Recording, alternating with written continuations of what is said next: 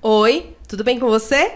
Espero que sim. Eu sou Gisele Alexandre. E eu sou Bia Monteiro e você está ouvindo o Manda Notícias. Um podcast que leva informação de qualidade e promove a cultura periférica na Zona Sul de São Paulo.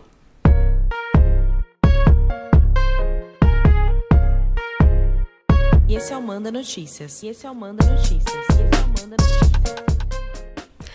Bem-vindo a 2024! Nós já lançamos alguns episódios, mas só para situar vocês no tempo, esse é o primeiro episódio que a gente tá gravando no ano. Então Isso é aí. muito especial pra gente. Estamos de volta aos estúdios e muito bem acompanhadas. Vocês viram a gente aí nas férias, teve piscina, teve é, boteco lá no, no Capão. Teve diversos episódios especiais de é, férias. Mas agora a gente voltou à nossa seriedade de sempre, de todo episódio. Mas a gente tá aqui, de volta no estúdio do, do Dois Neguinhos, comemorando o aniversário de São Paulo, 470 anos, 25 de janeiro.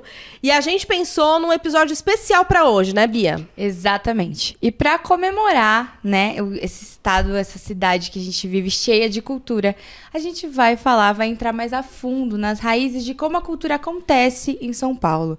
Quem coordena, quem gestiona, como, como que faz, como que a gente financia, como que a gente torna possível a cultura acontecer nesse espaço que a gente ama tanto. E pra isso a gente trouxe duas pessoas muito especiais, mas duas pessoas muito Experientes. experientes, assim. é essa a palavra. É, é. Mas antes de falar disso aqui, uma das perguntas que a gente mais recebeu ao longo de 2023 é como é que vocês conseguem fazer tudo isso? Exato. Como é que, como é, que é escrever um fomento? Como é que vocês conseguiram acessar essa, esse, esse dinheiro, né? Essa verba? Então, a gente pensou, vamos é, é, possibilitar que outras pessoas também acessem essa informação, que é sobre as políticas públicas de incentivo à cultura no município de São Paulo, principalmente. A gente tem várias políticas públicas nacionais, inclusive o Ministério da, da Cultura é, retomou né, o seu trabalho aí fortemente com várias, vários programas que incentivam a cultura no país, mas a gente vai falar sobre alguns incentivos aqui do nosso município. Volta aí para você, Bia. Exatamente. Para falar desse assunto importantíssimo, para tirar essas dúvidas importantíssimas, a gente trouxe hoje Gil Marçal e Juliana Benvenuti. Ê, vamos bater Muitíssimo palma! bem-vindos! Viu que honra? Gente, a apresentação desses dois, assim, eu até a gente tava conversando, eu faço, eles fazem, porque são, eles são muitas coisas. Então eu, é- eu preferi que eles se apresentem. Então, bem-vindos. Muito prazer estar com vocês aqui hoje. A gente vai bater um baita bate-papo. Então vocês podem se apresentar. Quer começar, Ju?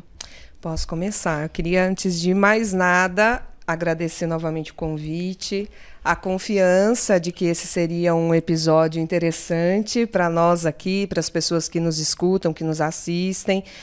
E, e para toda a cidade de São Paulo, porque também a partir do momento que você cria aí esse episódio, ele voa, né? E que seja sem fronteiras. Então, eu sou a Juliana, eh, eu coordeno o Fomento à Cultura da Periferia desde 2017, desde abril de 2017, quando o programa estava engatinhando ainda, né? A minha formação é em gestão de políticas públicas, exclusivamente por isso que eu estou no serviço público desde então. Mas eu também, se tudo der certo, se as deusas permitirem, eu me formo em letras esse ano. Legal, graduanda. Graduanda, estudante, mãe, sou mãe da Flora e da Yara. É a Flora de sete anos, a Yara de três, então é um turbilhão de coisas acontecendo no cotidiano. Que legal. E você, Gil? Bom, sou Gil Marçal, eu tô com 44 anos. é, Não posso mais ser considerado um jovem prodígio, né? Mas eu nasci aqui na Zona Sul também, mais precisamente no Jardim São Luís, que tem o bairro Monte Azul, na favela Monte Azul. Eu cresço nessa comunidade, tenho acesso aos programas da Associação Comunitária Monte Azul, né, que é um trabalho social para as crianças e jovens da favela Monte Azul, enfim, e a partir daí começa a minha relação é, com o fazer artístico, né? Porque é, a Monte Azul é um tem uma conexão com a pedagogia Waldorf, que é aquela pedagogia alemã, que aqui em São Paulo, na verdade, quem tem acesso é uma elite muito restrita, e que um dos eixos de formação dessa pedagogia é a arte. A arte ela é um pilar de desenvolvimento no aprendizado, né? E aí por conta disso acabei, enfim, sendo uma criança, um adolescente que teve muito contato ali. E o Centro Cultural Monte Azul foi um equipamento, né, é, de uma ONG depois da ponte, o primeiro teatro, na verdade, público que a gente tem da ponte para cá na Zona Sul, que não foi feito pelo poder público, na verdade, né? É feito por essa organização é, social, com teatro, etc. Ali eu tive a oportunidade de ver muita produção artística, muita coisa legal. E dali do fazer artístico eu também começo a, enfim, a fazer a correria cultural, entro na história da produção. E aí é, monto um espaço com amigos, né, no final dos anos 90, um espaço cultural de jovem que fazia saraus sexta-feira à noite, em 97, Caraca. 98. A gente tinha um grupo de teatro amador, não tinha vai naquele período. Nosso grande sonho era, na verdade, se apresentar num teatro público. Era o Pauleiró, era o máximo que a gente podia imaginar. E aí por isso a gente dava festa para levantar recursos para figurino fazia teatro para a escola, etc. Este trabalho me levou para a Secretaria Municipal de Cultura. Lá depois eu fui, depois que fui trabalhar um pouco na implantação dos céus, depois no programa Vai, eu vou fazer faculdade na PUC, não termino, fico devendo 30 mil reais, demorei anos para pagar, e agora eu estou terminando o curso numa outra universidade mais simples, mais rápida e mais fácil. Então também sou um graduando. olha só. que história, hein? Caramba. Que história. ele tem um poder de síntese incrível, não é? Não é? Eu, ele contou Meu tudo, Deus, assim. É, tem esse poder, não. Que incrível, que incrível. Que legal. E você, Ju? É, como que você entra na cultura? Acho que é o momento, né? O Gil respondeu, mas como que você entra na cultura? Foi pela Sim. sua formação em políticas públicas, gestão de políticas públicas, ou foi antes?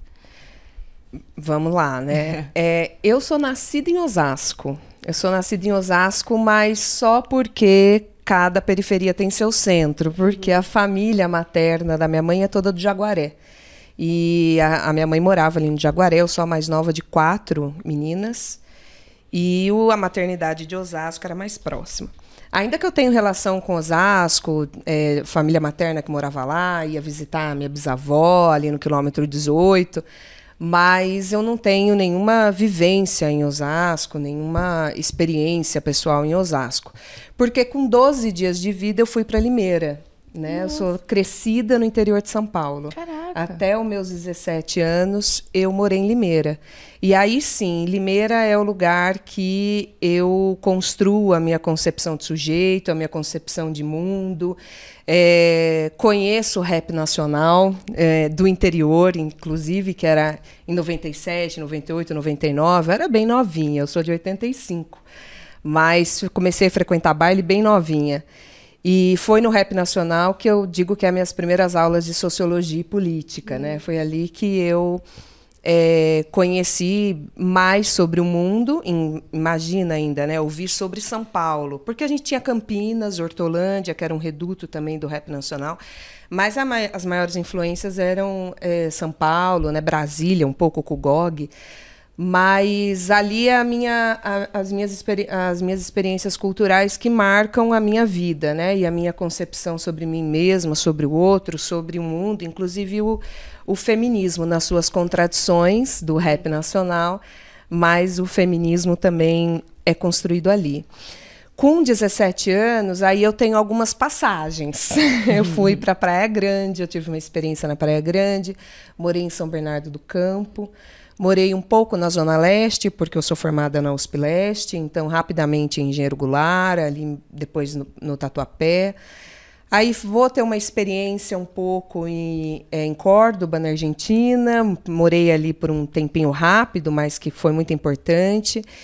Quando eu volto, volto para o Jaguaré. Aí passei mais uns dois anos no Jaguaré antes de ir para Foz do Iguaçu. Morei um tempo em Foz do Iguaçu, um ano e meio rapidamente. Quando eu voltei, morei em outros lugares de São Paulo, mas aí voltei ali para a Zona Oeste, quando eu conheci o pai das minhas meninas, e morei 10 anos na Vila Leopoldina. E agora a gente voltou para Lapa. Então eu circulo um pouco nesses territórios, mas em São Paulo, o lugar onde eu me sinto em casa, onde eu sei eu sou daqui, é o Jaguaré, para onde eu sempre voltei, quando desde de criança e adolescência e tudo. E a cultura está em mim, além dessas experiências anteriores, na literatura. Eu gosto muito de recitar poesia. Nossa, que legal. E escrevo algumas coisas, né? Mas não, não participo por aí, porque a vida é muito louca nesses últimos anos. e, e é isso. Aí a cultura, o é, que, que aconteceu? Eu sempre estudei sistema carcerário. É, a minha graduação foi nisso, a, o meu trabalho anterior era nisso, no MOCIP, através de um MOCIP na Fundação Casa. Mas quando eu engravidei, eu quis dar um passo para trás, que a conta não fechava ainda, né? E, e só foi uma coincidência, uma colega de sala é, assumiu junto com o gabinete de 2017 e foi uma possibilidade de ir no turbilhão que era a cultura em 2017, com o peito cheio de leite, que a minha filha tinha oito meses. Foi uma experiência tanta, com todo mundo pegando fogo, né? Os coletivos, os servidores, a cidade. Mas estamos aí até então. Que legal. Que, que experiência, né? Desde que 2017. Eu não sabia que, que você estava... Desde 2017. Então você pegou bastante, teve bastante hum. experiência aí com, com o avanço da lei, né? Que eu, eu chego que... na Secretaria de Cultura para ser técnica do VAI. Mas aí é. Hoje um... já estava lá. Não. Eu já tinha saído. Ah, você tinha saído. eu falou saí... eu que não vou ficar aqui, né? Foi. É, gente, porque para quem não eu sabe também. Em dezembro de 2016. Quando que o VAI surge? Em 2013 ele 2013. Eu tava, é, Três. Três. Três. É. Vai fez 20 anos ano passado. Então, em 2003, você estava na secretaria? Eu chego na secretaria em 2003. Mas primeiro eu vou trabalhar com a implantação dos Do primeiros céu. 21 céus.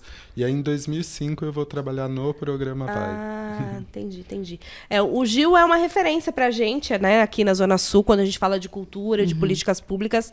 É, me lembro muito de ver várias oficinas do Vai, o Gil falando, né, como é que a gente faz para acessar, enfim.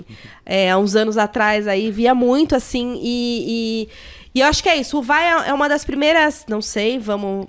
Eu, né, vou jogar aqui, vamos ver se é real. É, vamos Mas é uma das primeiras políticas públicas que a, os periféricos conseguem acessar é, verdadeiramente, assim, né? A gente estava conversando, né, Ju? A Ju me falou que é, da política, do fomento a, ao teatro, que é um, um, né, um percussor ali para a estrutura, é, né, um modelo mesmo de lei para os outros fomentos.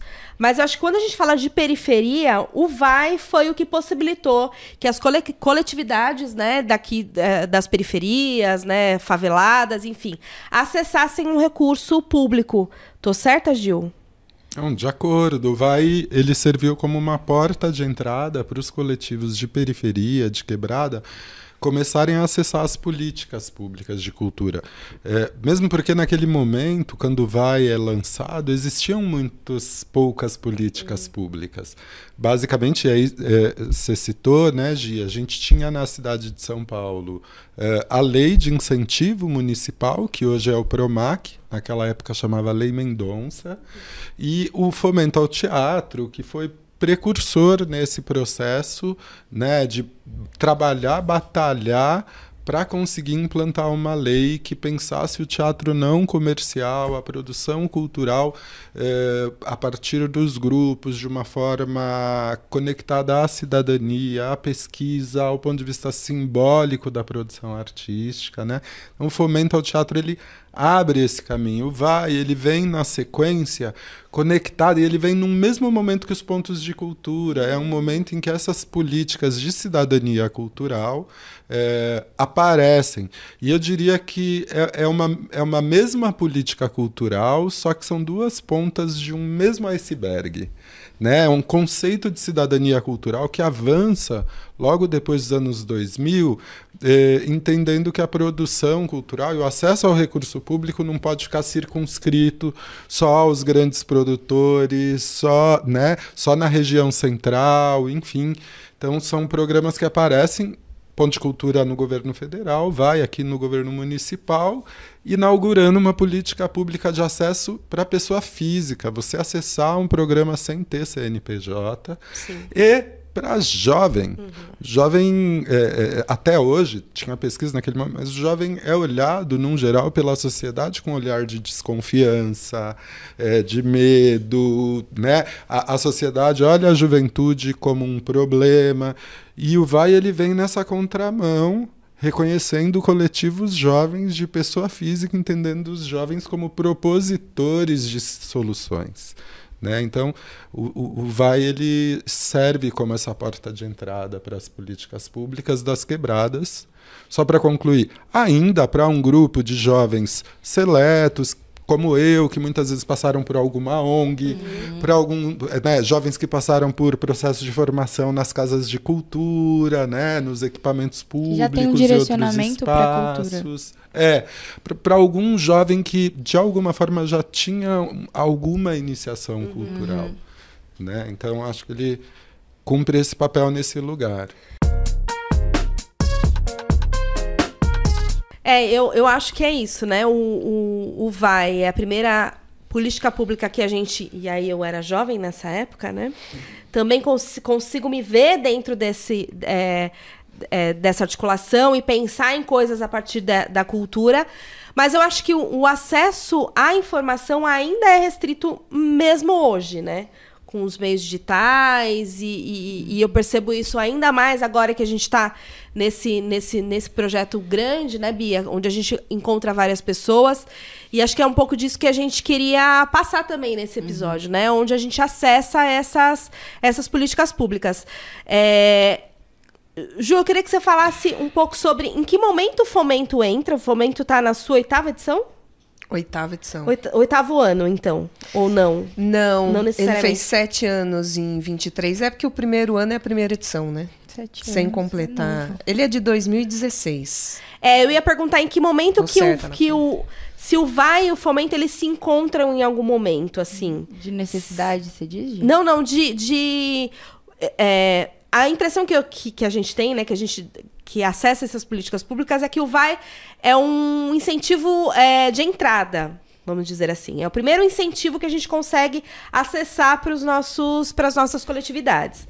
Mas é, é isso. Precisa ter todo essa, essa, esse entendimento do que é ser uma coletividade, tem toda a responsabilidade da prestação de contas, que é, né, que a gente pensa que a escrita é, já é um, um, uma dificuldade para algumas pessoas, Sim. mas o pós, né, a prestação de contas também é uma, uma dificuldade ainda maior. É, eu queria que, que, vocês falassem, antes da gente falar do fomento, agora eu pensei numa outra coisa. O que, que a gente tem nesse meio entre o, fome, entre o vai e o fomento? Existe alguma outra política pública que a periferia acessa, que a gente consegue acessar, mas que tem um valor um pouco maior do, do que o vai, porque o vai é isso, né? Ele tem um recurso limitado, não sei qual é a faixa hoje do vai. Hoje passou de 100 mil, né? O vai 2. Ah, já e... tá uma graninha boa, né? É, que teve ah, a, já tá uma a... graninha boa. Ele era pouco, né? Não era Miller, era bem pouco. Agora já tá bom. Sem conto já dá pra fazer bastante coisa. É, eu, eu não sei o valor exato. Mas tem alguma outra política pública antes de a gente chegar que no eu me fomento? Recorde, não de Tem vai, teve vai 2 sem linguagem específica é porque o vai 2 também é uma uma, uma continuidade é, né? vamos continua Gil que o vai 2 também é um processo não se nasce o vai 1 um e o 2 juntos né? É. Exato. O vai quando nasce o vai ele nasce com uma duas travas. E uma trava que o vai nasce na sua lei era que cada grupo não poderia acessar o programa por mais de duas vezes só que depois do VAI, para acessar outras políticas públicas, os, os, coletivos culturais tinham um problema. Então, uhum. por, depois do VAI surgem os PROACs, por exemplo. Né? É, e aos poucos esses grupos começaram a acessar o PROAC, que é um edital do Estado, hoje com bastante linguagem, bastante diversificado. Então também é um programa estadual, não municipal, uhum. que é possível grupos e coletivos periféricos, seja da cidade de São Paulo, de outras cidades do interior, acessarem. Né? Só um é... parênteses. Ele, ele vai, uma das características que a gente, né, que acessa esse recurso, ele é muito simples da gente conseguir prestar contas é, ali um. um- um, é, é, é mais facilitado, vamos dizer assim. O PROAC, ele, ele como é que, que é? Você pode falar mais sobre ele? Porque eu nunca vi o PROAC, alguém que acessou o PROAC. Hoje eu entendo que o PROAC evoluiu muito. Acho que o conjunto das políticas públicas evoluiu bastante com a questão das prestações de contas, inclusive a partir né, do marco regulatório eh, das organizações sociais, o Miroski, porque o Miroski também pauta como é que você faz a gestão de um projeto por meio de pessoa física. Né?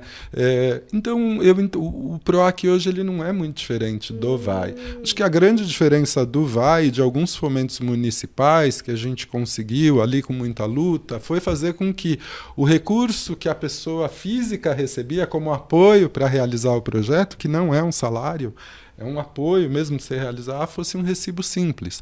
Fora isso, os outros programas, Fomento ao Teatro, Dança PROAC, Lei de Incentivo Rouanet, eles servem, eles seguem a mesma lógica. Comprei um material de consumo, dou um cupom fiscal. Comprei um equipamento permanente, eu pego uma nota fiscal lá, né, de entrada e saída, etc. Mas fora esse recibo simples, não tem nada de diferente. Gente, então vamos acessar o PROAC? eu não sei como faz o PROAC, nunca fiz. A gente tava falando dele, né, Catatal? Do PROAC. PROAC é o falei- estadual, né? Que é o estadual, Ah, é. sim. Que tem um monte de linguagem, é isso que o Gil tá falando. Quando a gente entra lá no site, tem várias linguagens. é, e eu fico um pouco perdida para podcast, mas eu imagino que agora já tenha, né? Coisas para podcasts. É, muito legal, muito legal saber disso. Queria que você falasse ah, primeiro do Vai 2, né? Então, que momento que entra o Vai 2, Gil? Então aí tem esse gatilho, os grupos não conseguem acessar muitos outros programas e os Fizemos próprios dois- é, grupos quanto tempo é o Vai, o, o Vai 1? É uma- é, Um oito meses. Na verdade a gente fazia, não sei como está agora, a gente sempre fazia a gestão anual para você gastar o orçamento do programa naquele ano. Então, eu Então, é lanço um ano, aí no máximo dois, se ele pega dois seguidos. seguidos. Ah, tá. Ou, mesmo que não seguidos, você só podia pegar dois e era uma loucura, É. Juliana. Tipo, ficar checando ficha técnica se alguém já tinha passado mais de duas vezes no VAI. Caraca. Isso é um processo falho. E aí também a gente muda muito a lógica, inclusive da gente, enquanto gestor público, que era, putz, a gente Sem precisa sair da atitude policialesca, né? Porque esses coletivos são muito corretos, são muito responsáveis, né? Mas por fim, é, algum momento o Nabil, que foi o próprio criador do Vai, né? Ele era vereador na Câmara do- entre 2000 e 2004. Ele entra na Câmara por um mês para substituir alguém que tinha saído por algum problema de saúde. E de- do conjunto de demandas que ele tinha, ele tinha muitos jovens que tinham falado: eu passei pelo Vai, mas eu não consigo acessar outro programa. Aí, naquele um mês, simbolicamente, ele apresenta o projeto de fazer o Vai 2. Lógico o projeto não é aprovado, mas depois, de novo, ele é eleito e o projeto passa. E assim surge o Vai 2 a partir das demandas dos grupos que já tinham acessado o primeiro Vai. E esse Vai 2 ele traz duas coisas. Ele quebra essas travas, né? Primeiro, se você é- se o Vai 1 ele sempre foi voltado para jovem, você não precisa ter só dois anos, porque vai chegar um momento que a sua juventude vai acabar e você não vai mais poder acessar o Vai 1. Então, primeiro quebrar essa trava. A segunda era um Vai 2 que pudesse qualquer um acessar, inclusive as pessoas com mais idade, com mais experiência.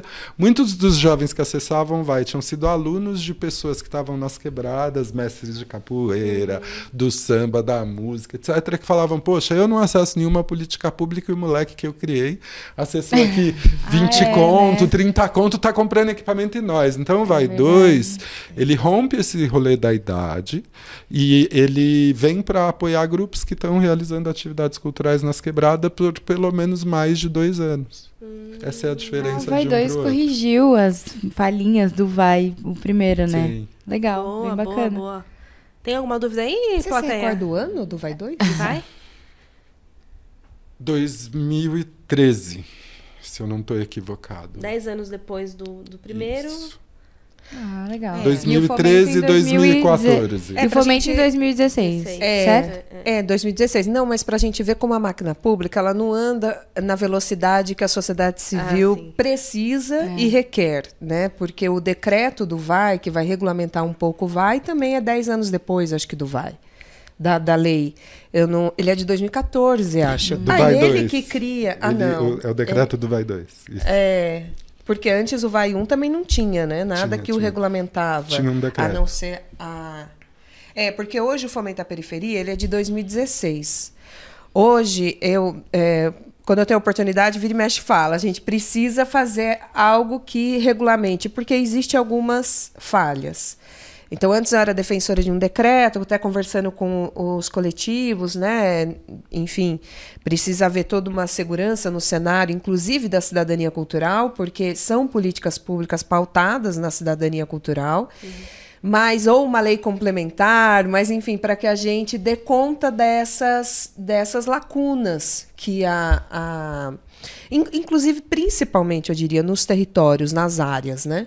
Que o, o à Periferia divide a cidade de São Paulo em quatro áreas. A área 3, que é o círculo mais periférico da cidade, a área 2, esse círculo intermediário, e o centro expandido, que vai se dividir ali entre área 1 e área 4.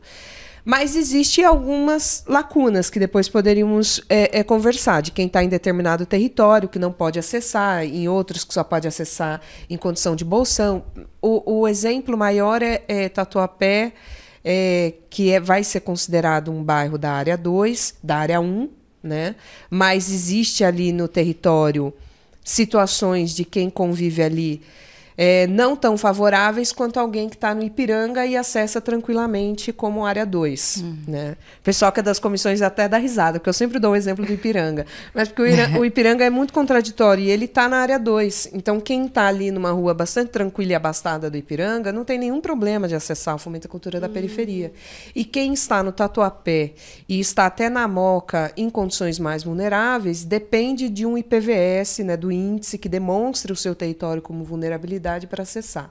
Então, os bolsões ainda são um pouco de dificuldade que a gente precisava olhar com mais cautela. O VAI é, é isso, é uma política pública voltada, que nasceu voltada para a juventude, né? Para o pro, protagonismo cultural é, dessa juventude que estava criando é, coisas. Cultura. né? É, é, produzindo cultura no seu, ali na sua região, mas ela, ela não tinha um recorte territorial. Né? Uma Sim, política tinha. pública já tinha? Tinha, é isso que eu ia tinha. perguntar. É que é, né, o, o fomento à periferia depois vai desenvolver isso em termos de macro-região, como a Ju estava falando. É, mas o VAI ele vem na lei dele né, com alguns objetivos e algumas metas. Entre elas, né, um dos objetivos do VAI é apoiar grupos e coletivos jovens é, das periferias da cidade que estavam desenvolvendo suas ações, não tinham nenhum tipo de apoio, né? É, ou mesmo do pequeno produtor. É mais ou menos assim que está na lei. Então a lei estabelecia duas coisas assim. Falava das regiões da cidade desprovidas de equipamentos públicos de cultura e periferia, ou seja, os lugares que têm menos teatros, centros Cinemas. culturais, cinemas, etc. e tal. Ao mesmo tempo, e falava de toda a cidade nesse aspecto, né?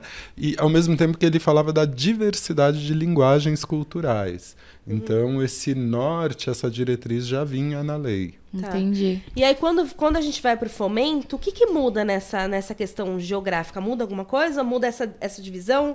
Essa Ela- divisão fica bem mais, Mais estabelecida. clara, Né? O processo de criação da lei é, não sou eu a melhor pessoa para dizer, né? porque ela é fruto da De mobilização dos coletivos culturais periféricos. Então, é, é, Já tivemos algumas, alguns artistas aqui Ah, que fizeram vários, parte, vários. parte escrita. dessa escrita. É, eu sempre, quando vou falar, coloco como um exemplo, inclusive, de política pública na democracia, porque ela percorre todas as dificuldades da mobilização popular, né, para você requerer alguma lei, mas e também os avanços, a partir do momento que vai lá na Câmara, consegue mobilizar é, vereadores e tal, e, e co- e pauta a política pública da cidade. Mas aí costumo dizer, né, os coletivos, é, eles têm todo esse ganho, se articulam, conquistam uma lei e cai na racionalidade do Estado, que vai ter os seus problemas, né, que é burguesa, que por hora é racista, é machista, por toda uma construção ainda que ainda vê uma juventude é, irresponsável no recurso público.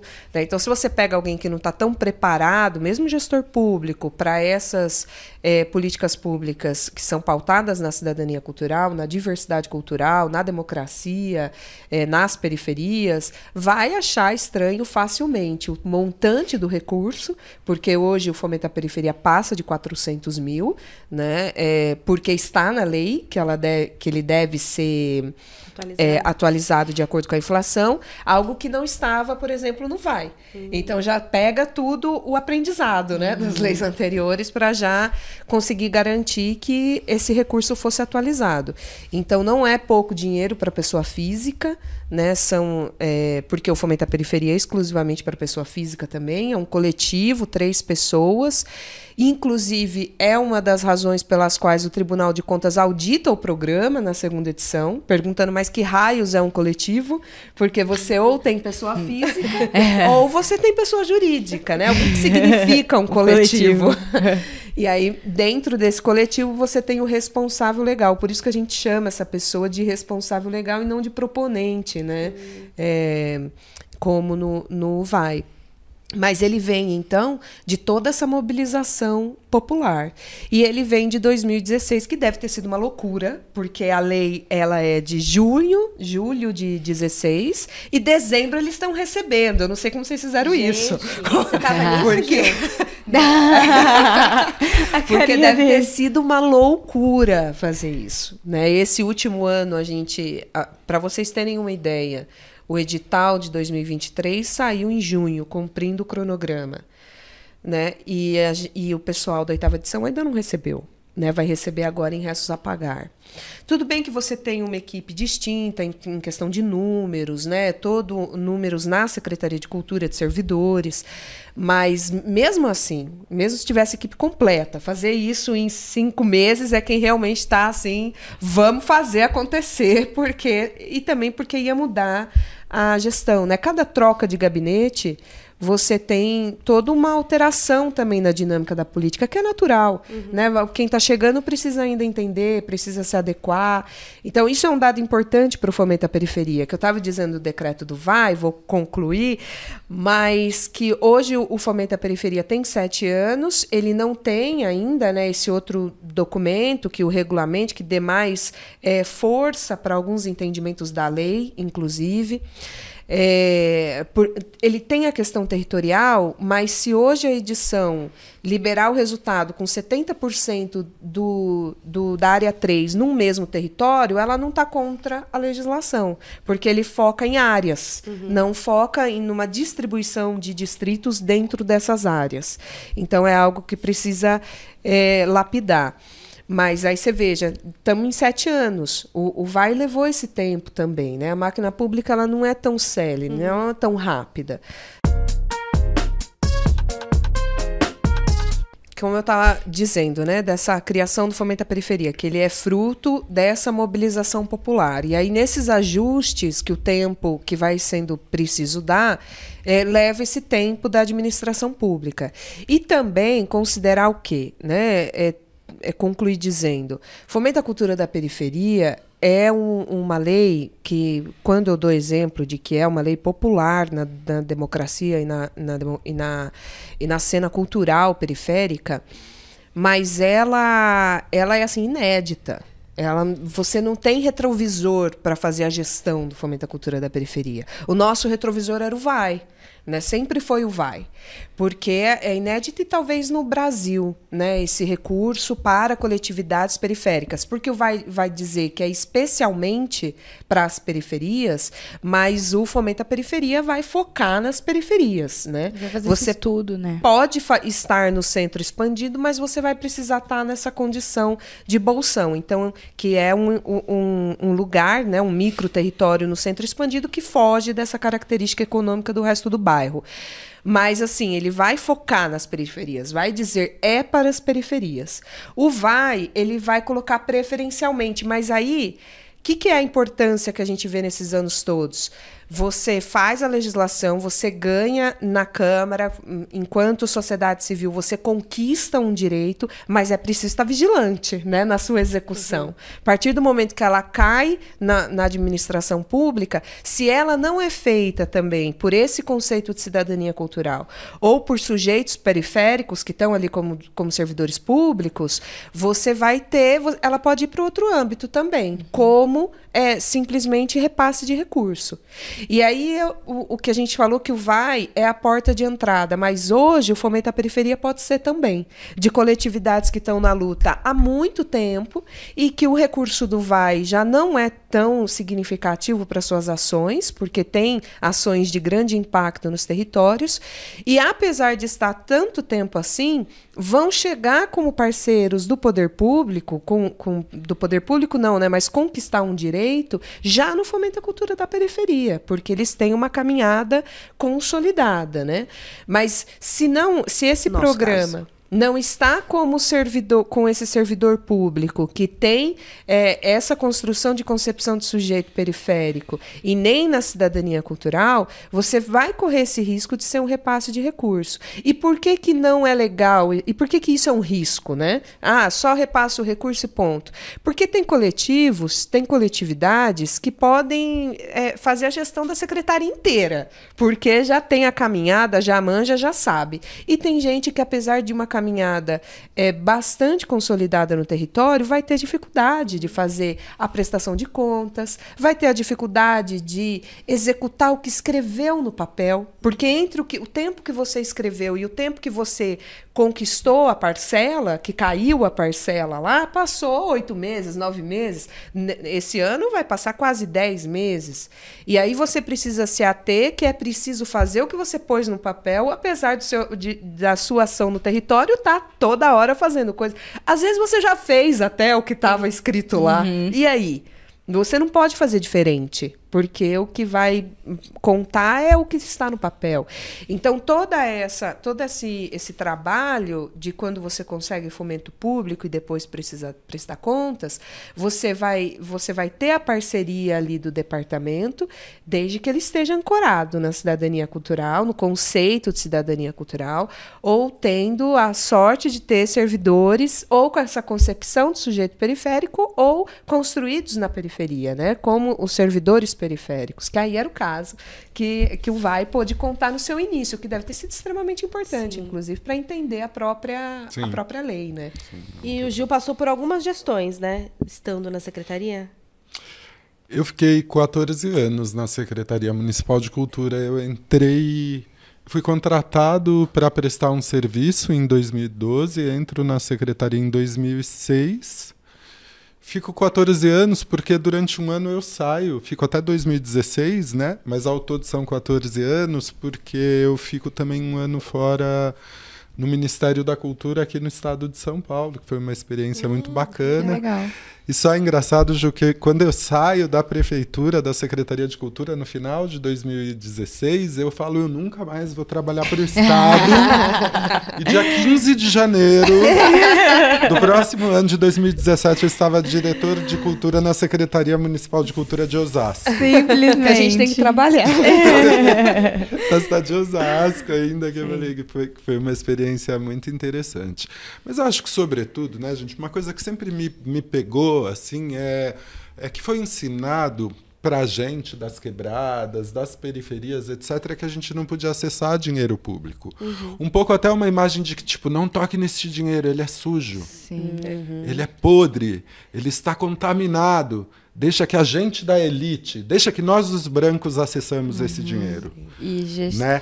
e, e sinto que isso criou em nós assim um movimento cultural, num primeiro momento uma ojeriza, assim, não, eu não quero acessar esse recurso, quando esse recurso é público, por lei, é um dinheiro que veio né, da arrecadação dos nossos impostos e ele precisa voltar para o serviço, né, para o público, precisa voltar para a população. E acho que o VAI ele contribui nesse sentido de abrir uma porta. E eu falo do começo do VAI, porque no começo do VAI, 2005, 2006, 2007, os grupos culturais estavam fazendo essa discussão na verdade, o que, que significava acessar esse recurso. Existe essa... uma mudança de pensamento de Exato. gerações, assim. Exatamente. Existe um momento de. Existe uma mudança de pensamento a ponto da gente chegar no fomento à cultura da periferia. Quando, né? O VAI é um programa que sai da Câmara Municipal. O Fomento à Periferia é um programa que sai do movimento cultural e vai para a Câmara. O movimento é, é, é, é é o oposto, né? é inverso. E disse né, que uma política pública ela é boa quando ela não basta em si só. Quando ela instiga a criação de outra política pública, entendo que o, o VAI, o fomento à periferia, o fomento ao teatro, etc. e tal, são exemplos assim. Porque o fomento ao teatro também instiga o fomento à periferia. Né? O movimento cultural pega as melhores coisas das melhores experiências que eles tinham do fomento ao teatro, inclusive falando assim: não, a gente que é da quebrada, a gente também precisa receber valores maiores, como os o fomento ao teatro e à dança. A gente tem o Vai como exemplo, precisa de mais recursos, mas essas, né, o fato do Vai chegar na quebrada quer dizer que dá para chegar na quebrada, né? Então a gente quer uma lei que pense isso. Então esse movimento é muito interessante, que eu acho que dá esse peso. Com, Com certeza. certeza. acessar o- é, essa coisa do esse dinheiro é sujo, esse dinheiro não me pertence, é, é, é de fato bastante presente, né? O- nas últimas edições, a gente tem acessado coletivos que nem sabiam da existência do Fomento à Periferia. Aí souberam, se inscreveram, e os depoimentos são incríveis no primeiro encontro. Né? Não imaginei que eu poderia acessar isso, não imaginei que era para mim também, não imaginei que eu conseguiria, não imaginei que eu fosse um ator político, que eu fosse um cidadão né, com esse direito garantido a mim. Então, acho que o ganho dessas políticas públicas também é na construção desse sujeito. Após acessar, é um reconhecimento de que, então, calma, eu sou um sujeito periférico, atuante no meu território, que impacta o território, reconhecido pelo Estado. Né? Então, eu sou um ator político nessa, nessa sociedade. Esse ganho é um, um passo sem volta que aí vai dar esse, esse, esse impacto em si e nos outros, né? E aí você constrói a cidade, de fato, né? De maneira plural, democrática e diversa. Com certeza. Tinha-se esse pensamento, né? Essa é, opinião, assim, popular de que é o que o Gil falou. A política eu não acesso, o dinheiro político eu não acesso. E se acesso é um favor, não é um direito, sabe? Tem essa. Esse, Tinha-se, né? Esse estigma de. Ah, eles estão dando dinheiro. Não, esse dinheiro é seu também, sabe? É só uma distribuição. Esse dinheiro é seu e você está prestando um serviço público Exato, É, é. exato. de formação cultural da juventude, produzindo Exatamente. cultura e fazendo com que a sua comunidade, as pessoas da atuante. terceira idade, as mulheres, as crianças, os homens, os jovens, enfim, acessem às vezes teatro pela primeira vez, Exatamente. cinema pela primeira vez.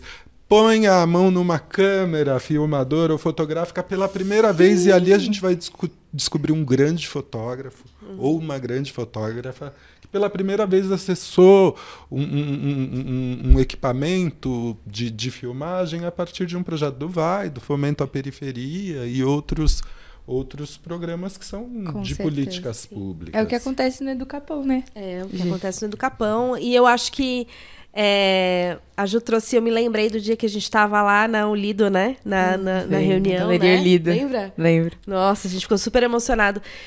É, eu entendo que a Zona Sul, né, é, há muitos anos é um celeiro cultural importante para a cidade. Há muitos anos forma poetas que são importantes, músicos que são importantes, mas a partir do momento que a gente tem essas políticas públicas que sustentam os fazeres, os fazeres culturais, a gente ganha um outro fôlego para essa cultura acontecer. Né? Eu acho super importante é, a, gente, a gente ter essas políticas públicas e é super importante para as periferias se entenderem como produtores artísticos, que é possível. Quantas, quantos depoimentos a gente teve aqui? Tipo, Diversos não, não, não é possível. Ah, mas aí eu acessei o VAI e aí foi possível. Aí eu, eu consegui um dinheiro e aí foi possível. Eu prestei um serviço. Então, eu acho que é a realização de um sonho, sabe? É, que a gente tem eles, muitos. Eles, eles, essas políticas públicas, elas viabilizam sonhos. Sim. E Isso não é é, muito- só um direito, é um dever do Estado. né? É, e, né, e de a cumprir cultura, a sua função não, social. E, e é o que a gente sempre fala no Educapão. A cultura é direito de todos e todas. E a, e a gente é da periferia, a gente tem direito sim a, a acessar cultura, a acessar cinema, a acessar teatro. Então, acho super importante essas políticas públicas para sustentar é, a nossa cultura mesmo. Para que a gente continue fazendo cultura, porque senão, sem dinheiro que a gente faz como? É. a gente vai ter que voltar lá pra trás e virar, né? Ah, não vou conseguir fazer isso aqui, vou lá trabalhar. Não desmerecendo o telemarketing, mas é, é- é- são esses empregos mais. Que é, são sempre destinados a quem é da a quem periferia. é da periferia. Jovens destino periféricos, único, né? é. Como é que eu comecei? No telemarketing. Qual era a minha possibilidade de jovem periférica nos, nos anos 90? Trabalhando no telemarketing. Nos anos do início, Isso é uma início pauta, assim, 2000. recorrentíssima. Então hoje a gente. ah, Um, um jovem pode sonhar em ser poeta. E aí você arruma briga em casa, né? Porque o dinheiro que vem pouco do telemarketing, você não vai pagar aquela conta, não vai comprar não sei o que, que você vai investir na sua ação cultural. Então, É ter um isso. recurso Exato. público é, é um. Porque existe aquela história de que o, o artista que passe seu chapéu, né, também, é, e ou que acesse programas do mercado. Quando a cultura está em alvo, é, esse discurso é muito recorrente, né? Ah, acessa o, mercado que pague, mas o mercado não acessa tudo, ele não quer e você não pode estar sujeito ao querer do mercado também. Numa sociedade democrática é preciso ter esse recurso público para que essas eh, as periferias possam emergir com autonomia também e independência. E posso oferecer cultura também. Porque o lance é isso. A partir do momento que eu consigo é, é, ter um apoio é, de uma política pública, eu consigo oferecer cultura de graça. Então, quer dizer, é, é- é essa, essa, é, essa roda gira só positividade, só coisa, né? Tanto para dentro de casa, que eu vou conseguir ali fazer a minha cultura acontecer, tendo um dinheirinho ali para me sustentar, quanto o, o, a- o artista que eu contratei para fazer o meu show, o show que estava ali, ali previsto, quanto a pessoa que está ali assistindo, né? Que conseguiu acessar um show gratuitamente, enfim. Você fala alguma coisa, Gil? Te, te...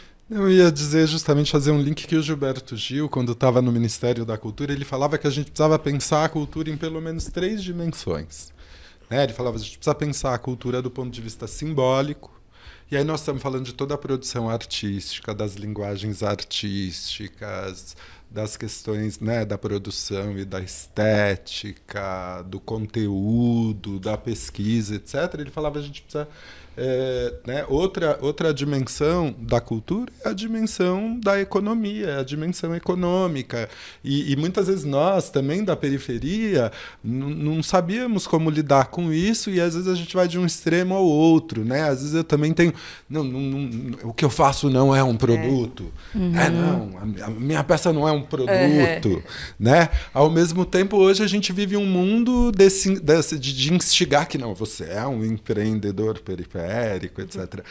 Independente de qualquer coisa, o que eu quero dizer é assim, a, a dimensão econômica na cultura é outro elemento muito forte. Seja do, de um pequeno produto que eu faço para comercializar, seja do show business. Outra dimensão da cultura é a dimensão cidadã, que é a gente, né, que é o que a gente principalmente está falando aqui hoje, entendendo cultura como direito. Eu tenho que ter direito à cultura. E isso se reflete em pelo menos duas esferas. Uma, eu tenho que ter direito a acessar. E acessar quer dizer, eu, eu tenho que ter direito a poder ver um show, a ir no cinema, a, a- a assistir um espetáculo de dança, uma ópera, etc. E o, a segunda esfera né, do direito à cultura é eu tenho direito a experimentar. Se eu quiser dançar, eu tenho que poder dançar.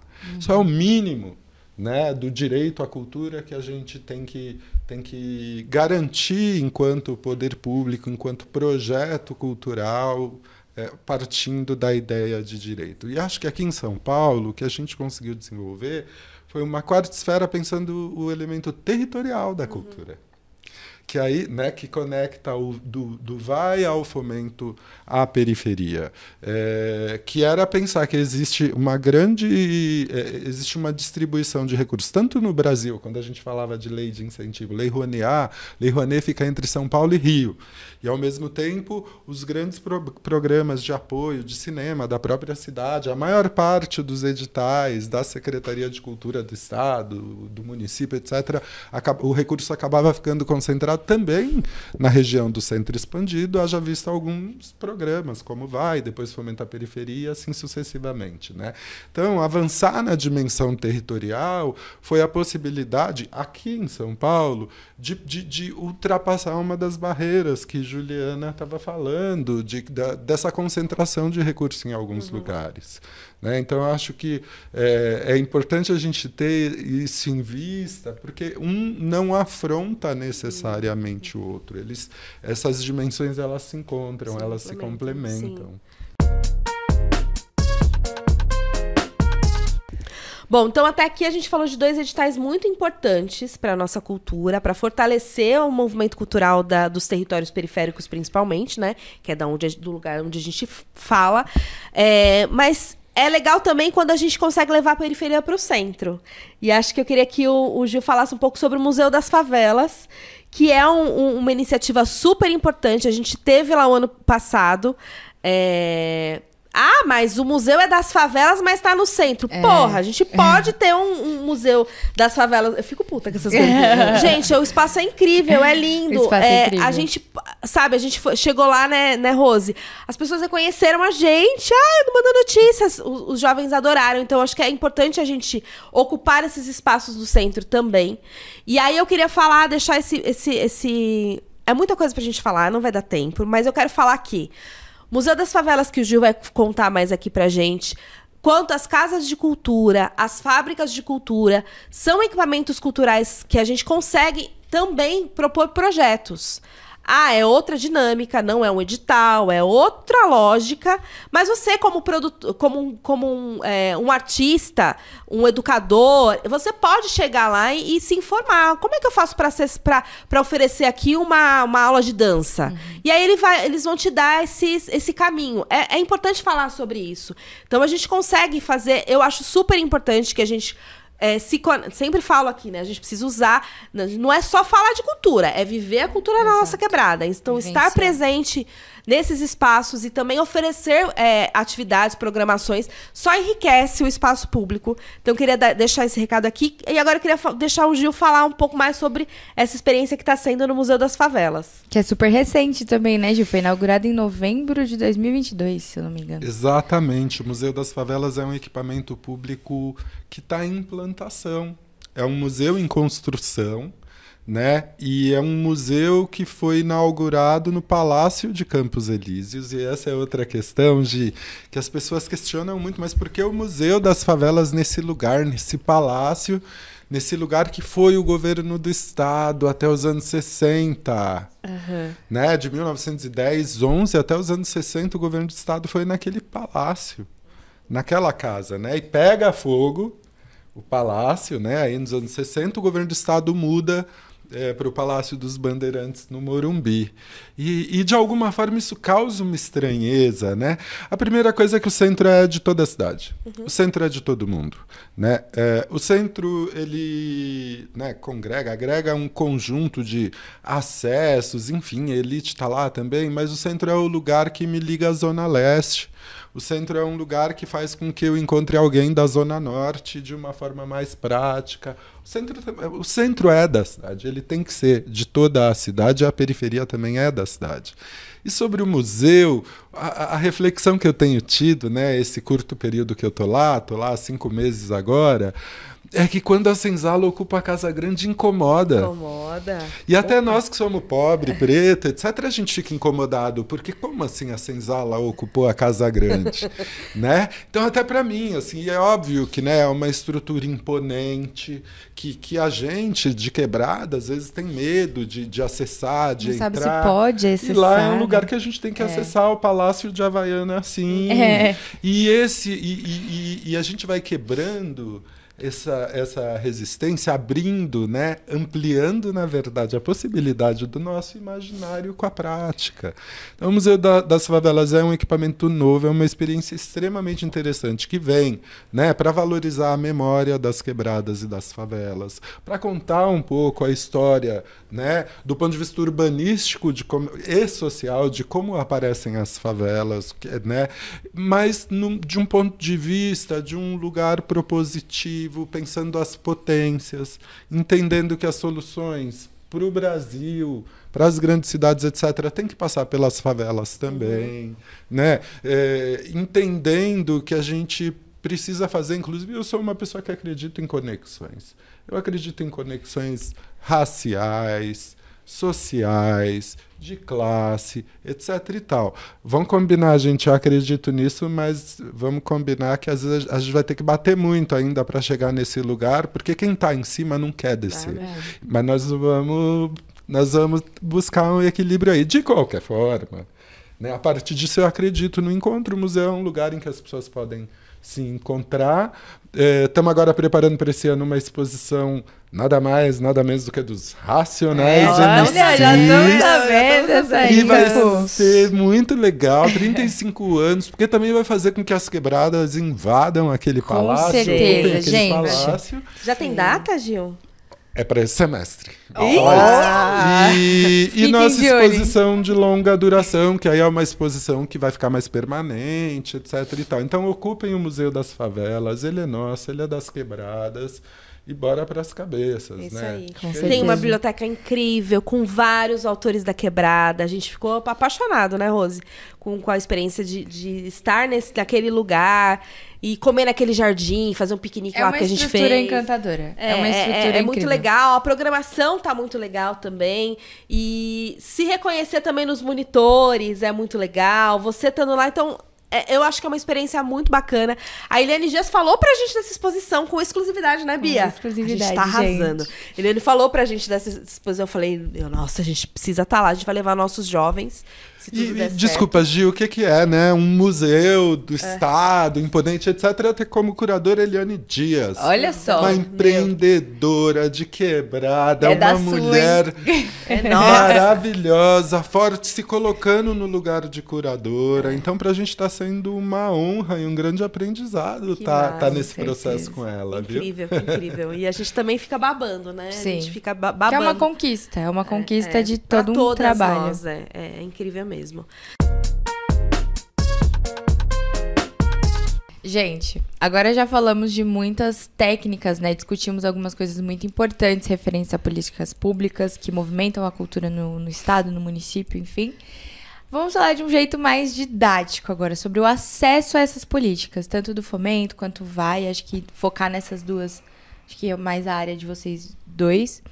Mas o acesso, como que um artista, um produtor cultural, seja ele jovem, seja ele mais, mais maduro, é, pode acessar essas, esses editais? Que que ele tem, onde que ele tem que acessar? Onde que ele tem que ir pesquisar na internet? Com quem, se ele tem que falar com alguma pessoa? O que, que ele tem que escrever? Se vocês conseguirem falar isso de forma didática para que as pessoas entendam melhor. Quer começar, Ju? Posso começar. É, lembrando que o Fomenta Periferia, o programa Vai, é, são programas voltados para coletivos. Né? Então, não é um artista sozinho, ele uhum. tem que estar tá ali reunido na sua coletividade de no mínimo três pessoas. E o programa Vai, ele está, inclusive agora em 24, ele está previsto para sair em março, né? tentar lançá-lo um pouco no começo do ano, nos últimos anos anteriores não deu para ser assim.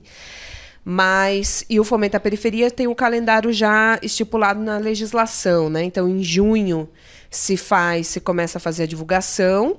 A gente divulga nas páginas, é, na, no Facebook e também no Instagram, né? A juventude nem acessa mais Facebook. É. Mas no Instagram, coloca lá Fomento à Periferia, que vai aparecer, segue a página e acompanha os, os comunicados que a gente faz. As redes sociais são o melhor canal, né? E a gente tem o, a, o perfil lá aberto.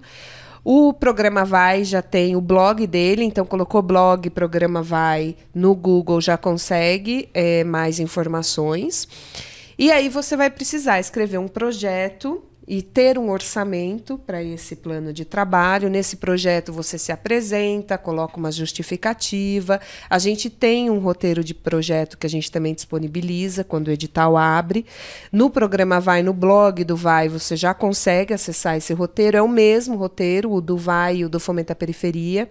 Fomenta Periferia é um projeto um pouco maior, porque ele pode ser feito até dois anos, né? E o Vai é de oito meses. Uhum. Então, naturalmente, você vai escrever mais coisas, né? Se apresentar, dizer justificativa, um plano de trabalho, um cronograma que cumpra esse período e um orçamento para ele, né? São, são programas que abrem por editais, então são editais públicos que abrem uma vez no ano. Então, o vai no começo do ano, fomenta a periferia é, em junho, mais ou menos. E o melhor são canal. São sempre nesses períodos. São né? nesses períodos. E o melhor canal são as redes sociais. Tanto o vai quanto fomenta a periferia tem página no Instagram. E a gente sempre coloca tudo lá. Talvez ainda saia pela plataforma Capac, existe uma plataforma sendo desenhada na Secretaria de Cultura, não sei se vai dar tempo para esse ano. Então aí talvez saia no Capac, mas o Capac, se você entrar lá hoje, não tem nenhuma informação, que ele só vai a informação quando abre. Então o melhor meio mesmo é, ver o blog do Vai, que tem tudo escrito lá minuciosamente, e no Fomenta a Periferia seguir o nosso Instagram, que leva também para uma página da, da Secretaria de Cultura Institucional. E daqui a pouco vem o site do Fomenta hum, a Periferia. Legal. Legal, bacana. Então, gente, ficou ligado, hein? Segue o Fomento a Cultura da Periferia no Instagram. No Vai, Manda Notícias. Tem? No Manda Notícias, a gente marca eles em diversas publicações, porque a gente coloca lá tanto na legenda quanto na marcação. Então, por lá você consegue achar também. Boa, Bia. E é isso. Eu acho que é importante falar o que é um edital. Por mais Sim. que boa parte de nós saibamos, né, muitas vezes as pessoas. O que é o edital? O que, que significa isso? Acho que é importante entender que um edital nada mais é do que um conjunto de regras é um conjunto de regras de como você vai disputar aquele recurso. E o que, que todo edital vai ter? Né? Vai normatizar para todas, todos, todos, enfim, é de quando a quando eu apresento a minha proposta. Quem é que vai avaliar a minha proposta? Quais são as regras para eu apresentar essa proposta, né? Quanto é que eu posso solicitar de recurso nessa proposta? Então, um edital nada mais é do que um conjunto de regras. Esse conceito de edital, ele já é antigo no Brasil, na verdade, isso tem conexão também com a lei 8666, né, que é a lei de licitações gerais, mas o mais bacana é que agora o Congresso está votando uma nova legislação para a área da cultura e tudo isso vai mudar. Isso é muito bacana inclusive do ponto de vista fiscal, de prestação de contas, daquilo que você pode ou não pode. Mas isso vai chegar daqui a pouco. Dito que é um conjunto de regras, eu quero dizer também que edital no campo da cultura é muito novo. Não vou falar, por exemplo, no caso da cidade de São Paulo. Até anos 2000, a gente não tinha editais na cidade, fora o da lei de incentivo, que era a Lei Mendonça. A gente começa a ter editais né, com fomento ao teatro, depois com Vai, com outros programas, é, por conta de uma briga dos artistas, de que quem eram sempre contratados eram os amigos dos gestores que estavam na secretaria. Nossa. E o que, que um edital faz? Ele vai estabelecer regras iguais para todas as pessoas, todas as propostas. É, então todo mundo teria, né, em tese, condições. direito, condições e informações iguais de concorrer a esse recurso. A gente tem bastante crítica a esse instrumento edital, mas eu ainda, né, nesses 20 anos que eu tenho de atuação cultural, eu não vi ainda lançarem outro instrumento melhor, ainda mais democrático. Mas é sempre uma busca, né? A política pública, né, Ju, se faz isso de desenvolvimento, de, de avanços, etc. Então, o edital é isso. Entender que quando você vai ler um edital, vou ler o edital do fomento ao teatro, o edital do fomento à periferia, do PROAC. É, lá no, no Museu das Favelas a gente tem o Favela Ocupa. Etc. O que, que você vai ter que prestar atenção? Eu vou ter que prestar atenção nas regras. aqui estão colocadas as regras do que eu posso e o que eu não posso. Então, ler bem um edital Isso. e entender o que esse edital está falando é o mais importante. Aí o VAI, Fomento à Periferia, esses editais, eles foram trabalhados com uma linguagem mais acessível. Então, muitas vezes a gente vai acessar outros editais e não consegue nem entender o que o edital está pedindo. Isso também é uma forma de segregação, de código para que esse recurso, essa informação siga ali só na mão de um pequeno grupo, de uma pequena elite das artes e assim sucessivamente. Né? Então, primeira coisa, perder medo de edital. Saber que edital é regra, eu vou lá, eu vou entender essas regras. E o mais importante de tudo, não deixar para mandar o seu projeto no último dia. Tô certo, Ju? Sim. a plataforma cai, você Meu perde o Deus. horário, é o caos. Muito obrigada, gente. Bom, e pra quem, né, no caso eu, que sou a pessoa que escreve os Eu projetos. perguntar isso agora. Pra quem não sabe, a Gisele é formada em projetos sociais. Ela é, É. a pessoa adequada para dar dicas pra vocês escreverem. Eu acho que o mais é, é como eu faço, né? Então, normalmente eu tenho um projeto ali na gaveta que já, já, já, já descreve o que eu faço, o que eu tenho feito. E eu leio muito bem o edital. E aí eu adapto aquele meu texto ao que o edital está pedindo. Então é importante que você fique atento quais são os critérios daquele edital. Então, o que, que você precisa responder para aquele edital para que ele seja validado? Ah, não. Ele está atendendo aquela regra que, que para mim, é um critério essencial. Então, ter um, um projeto já escrito é, é, adianta muito o trabalho, né? Quando você já sabe. Então, o que, que é o Manda Notícias? O Manda Notícias é isso aqui. Ele já está escrito.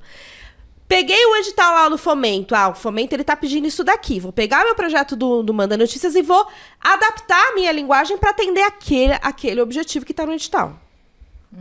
Então, isso é uma dica para quem quer escrever projeto. Eu tô na pegada louca de escrever projeto esse ano, porque o, o fomento vai acabar e a gente precisa manter o projeto, né, funcionando.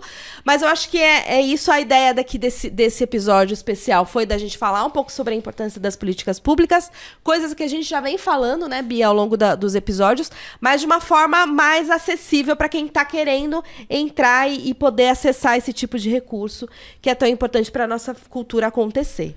Que revisão também, né, Gia? Eu lembro que na época que a É. Gia escreveu o Ah, projeto, verdade, sim. a além de revisar várias vezes, ver se bate, é isso mesmo. Mandar Passar pra todo mundo. Mandar pra outras pessoas lerem, É, ver se tá tudo Bia. de acordo. Acho que é importante não só você ler seu projeto, Nem, ter... todo- nem toda vez a pessoa lê, mas É, eu mando. Mas ter a visão de outras pessoas é, importante. importantíssimo, é importantíssimo, muito bom. E segurar também, né? O que o Gil falou, não mande em cima da hora. O que, que eu faço? Eu defino ali uma semana antes da data, que é o meu prazo. E eu escrevo esse, esse projeto e vou revisando ele, Miller sabe. Tem um, um V3 lá, porque eu vou. Cada vez que eu olho pra ele, eu mudo alguma coisa, adapto alguma coisa, lembro de alguma coisa. Melhora uma palavra. Melhora uma É. palavra. é. Então, tenha tempo, porque é isso, é um projeto importante pra você. É importante que você consiga colocar tudo aquilo que você é, quer expressar na, né, no- na, no- na- na execução ali daquele projeto. Então, faça com calma, com paciência. E a gente vai conversar aqui mais com o Gil. Vamos pensar em como é que a gente pode oferecer também mais ferramentas pra facilitar para você também poder escrever o seu projeto e ter aí um, um projeto no Vai, no Fomento aprovado esse ano ainda, porque ainda dá tempo. É isso, então, Gia. A gente tá chegando no final desse episódio que foi muito incrível. A gente tinha muito mais coisas pra dizer aqui pra vocês, mas acho que a gente conseguiu sintetizar muito bem. E a gente queria perguntar se vocês têm alguma consideração final, se querem complementar alguma fala.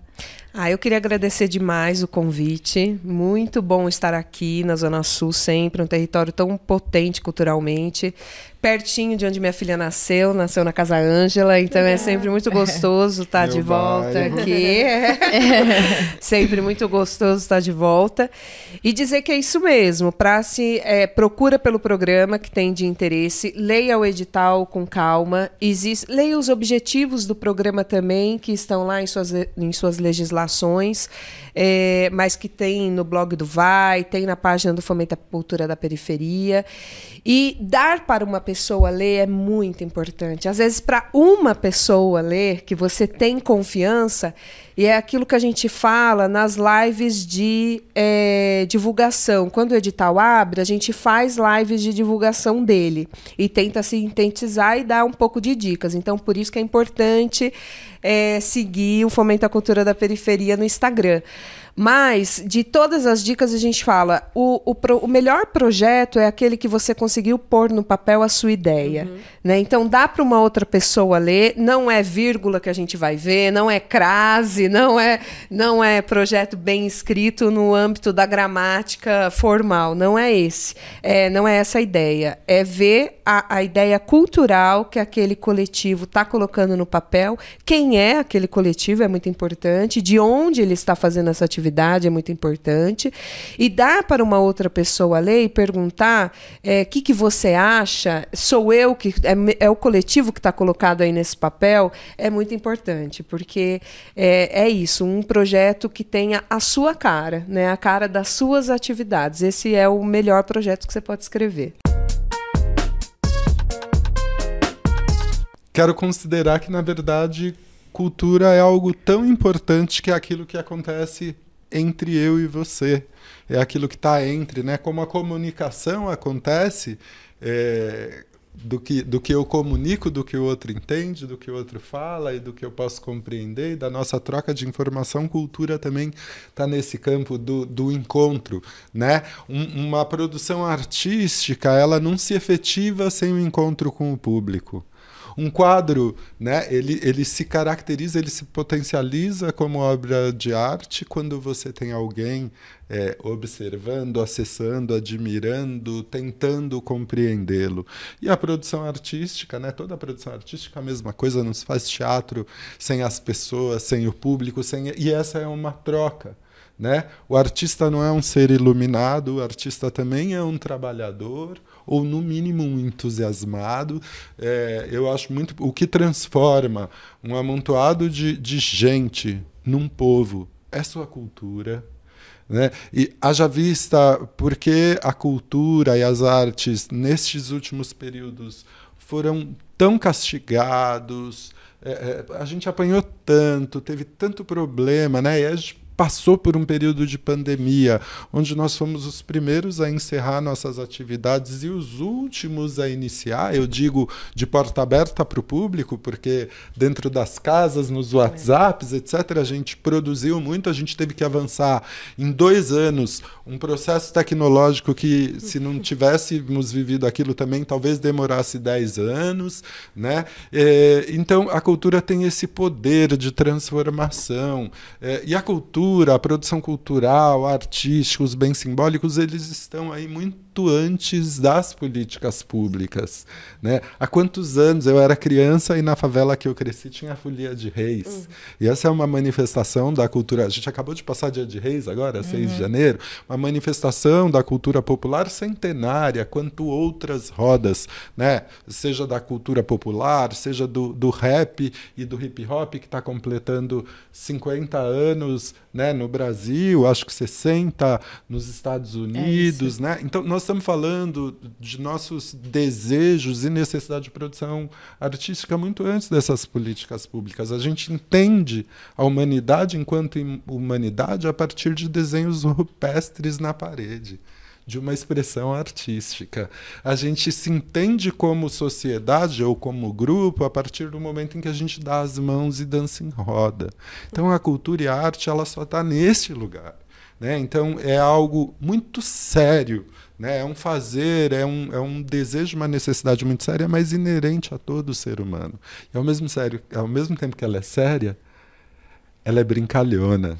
Né? Então é, é, é, é nesse mar que a gente está nadando, está navegando, e na cultura uma mão suja a outra, né? Uhum. É uma mão limpa a outra. Aqui a gente uma mão suja a uhum. outra, um grupo que tem vai falar para o outro o que, que é o vai, um grupo que acessa fomenta a periferia, como vocês estão aqui contando o que é o fomento à periferia. Esse é o processo do nosso fazer, da nossa produção artística e cultural, pelo menos aqui, né? No uhum. Brasil.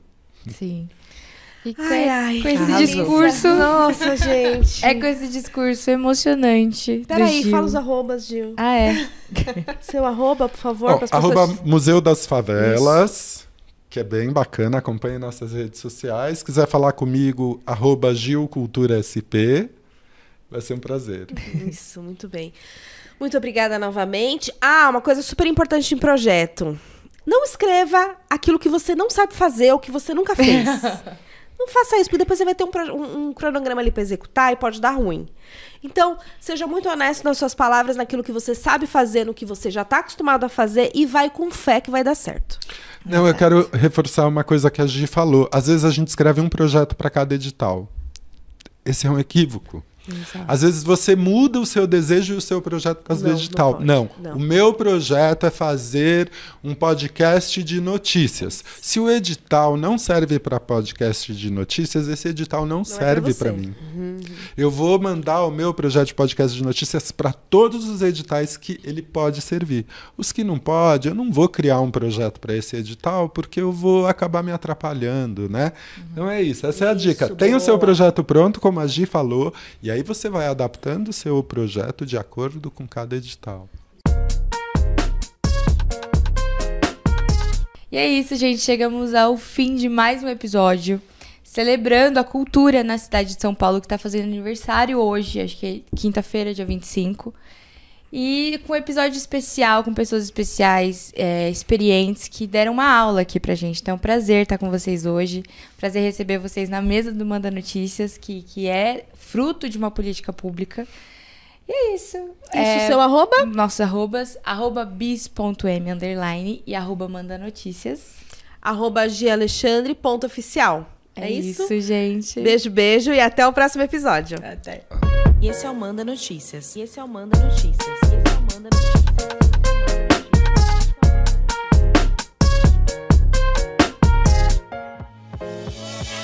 Essa temporada tem produção da Pauta Periférica em parceria com a Dois Neguin Filmes. A direção de audiovisual é de Miller Silva. Produção Caroline Lopes. A apresentação de Gisele Alexandre e Bia Monteiro. O projeto Manda Cultura foi contemplado pela sétima edição do Programa de Fomento à Cultura da Periferia da cidade de São Paulo, da Secretaria Municipal de Cultura.